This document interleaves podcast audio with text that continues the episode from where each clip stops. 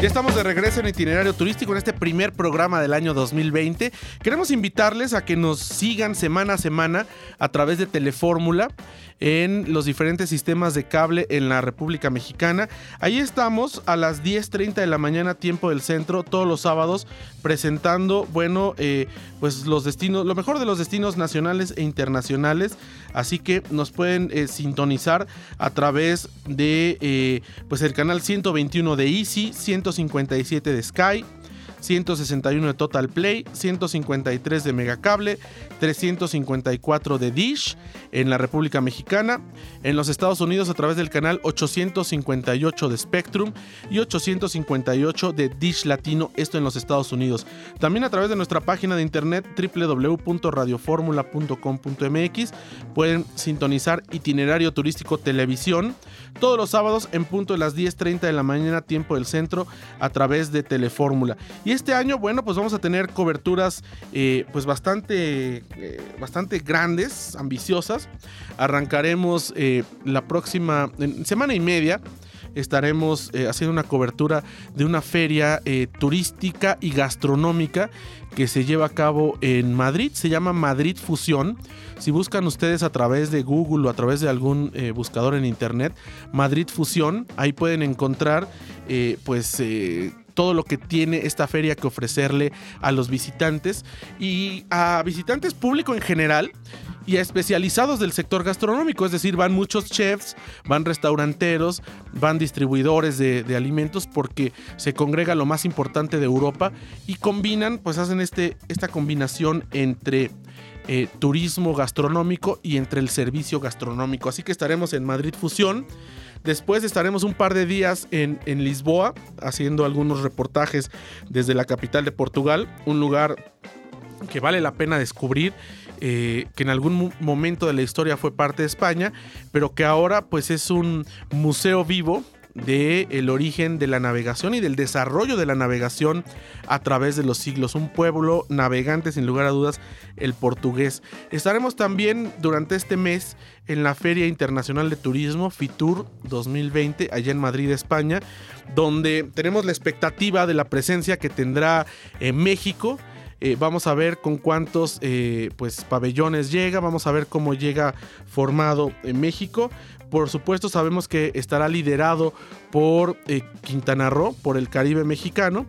Y bueno, tendrá ahí algunos otros stands como es pues Los Cabos, seguramente también estará Conextour, estará también el CREA a través de CIE con la marca México Así que seguramente habrá una presencia importante en nuestro país, pero fuera de nuestro país también tendremos mucha eh, cobertura porque van pues destinos de todas partes del mundo. Es la feria turística de habla hispana más importante del mundo tienen presencia los cinco continentes, la mayor parte de oficinas de turismo del mundo.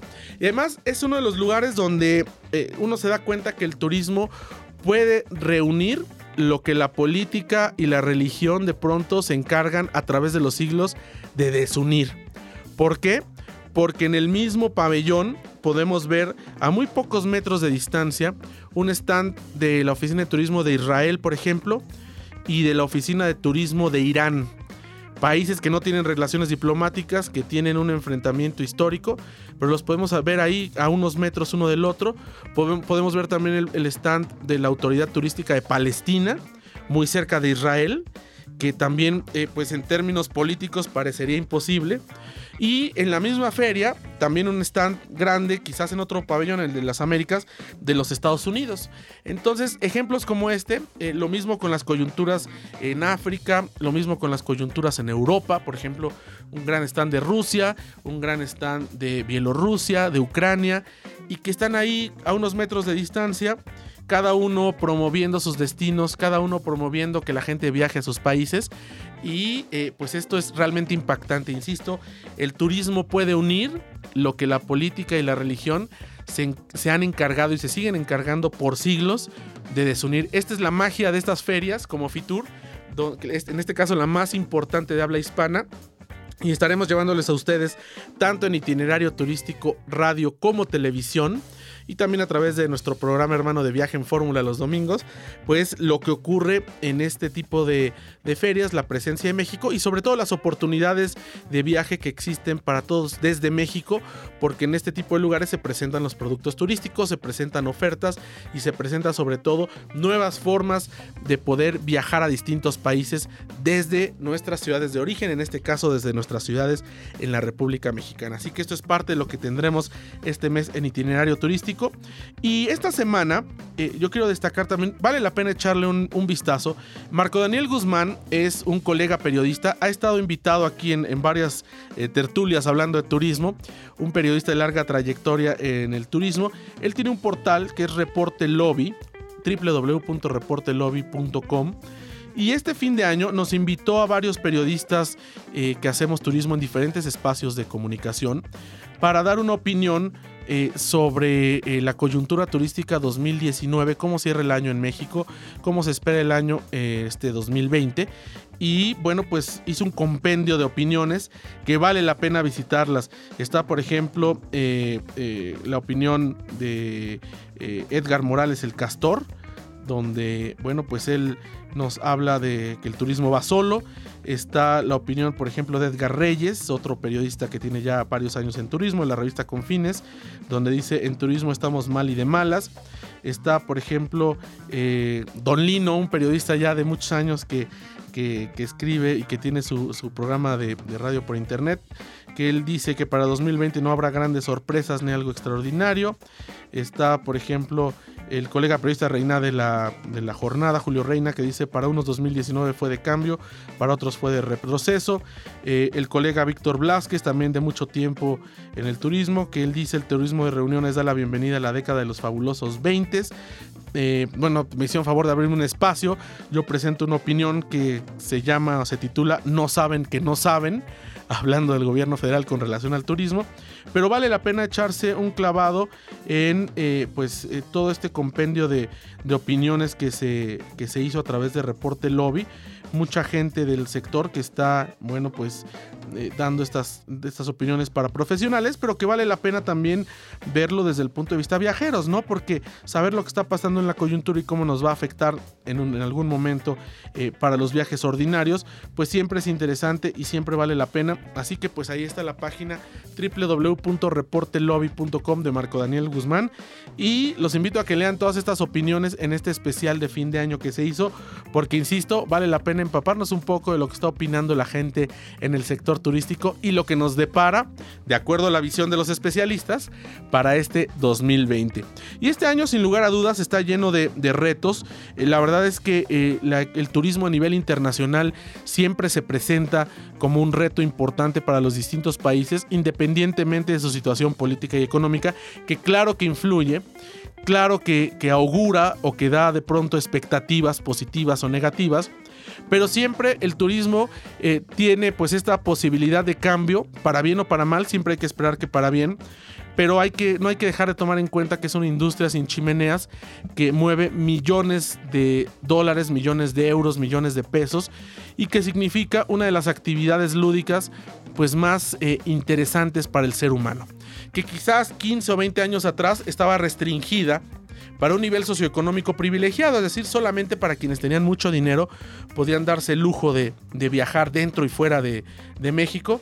En la actualidad esto pues se ha homogeneizado un poco, es complicado aún, pero bueno, la oferta en el mercado y el incremento de viajeros ha dado la oportunidad de, mejores tarifas, de diferentes segmentos, que no necesariamente todos los viajes tienen que ser de lujo, que se puede viajar con poco presupuesto, que se puede viajar con mediano presupuesto, que se puede ir al extranjero incluso con un presupuesto austero, es decir, hay muchas opciones de viaje y la verdad es que es una de las eh, actividades que también más nos abre la mente a los seres humanos, sobre todo en una época de conflictos de todo tipo que vivimos a nivel social, donde todo tiene que ser políticamente correcto, donde nos ofendemos por todo cuando somos veganos, cuando no somos veganos, cuando eh, estamos a favor o en contra del aborto, cuando estamos a favor o en contra del presidente, de lo que sea, siempre hay una polarización y los viajes nos permiten abrir la mente y ser más tolerantes, porque podemos viajar y no necesariamente al fin del mundo, Australia o África,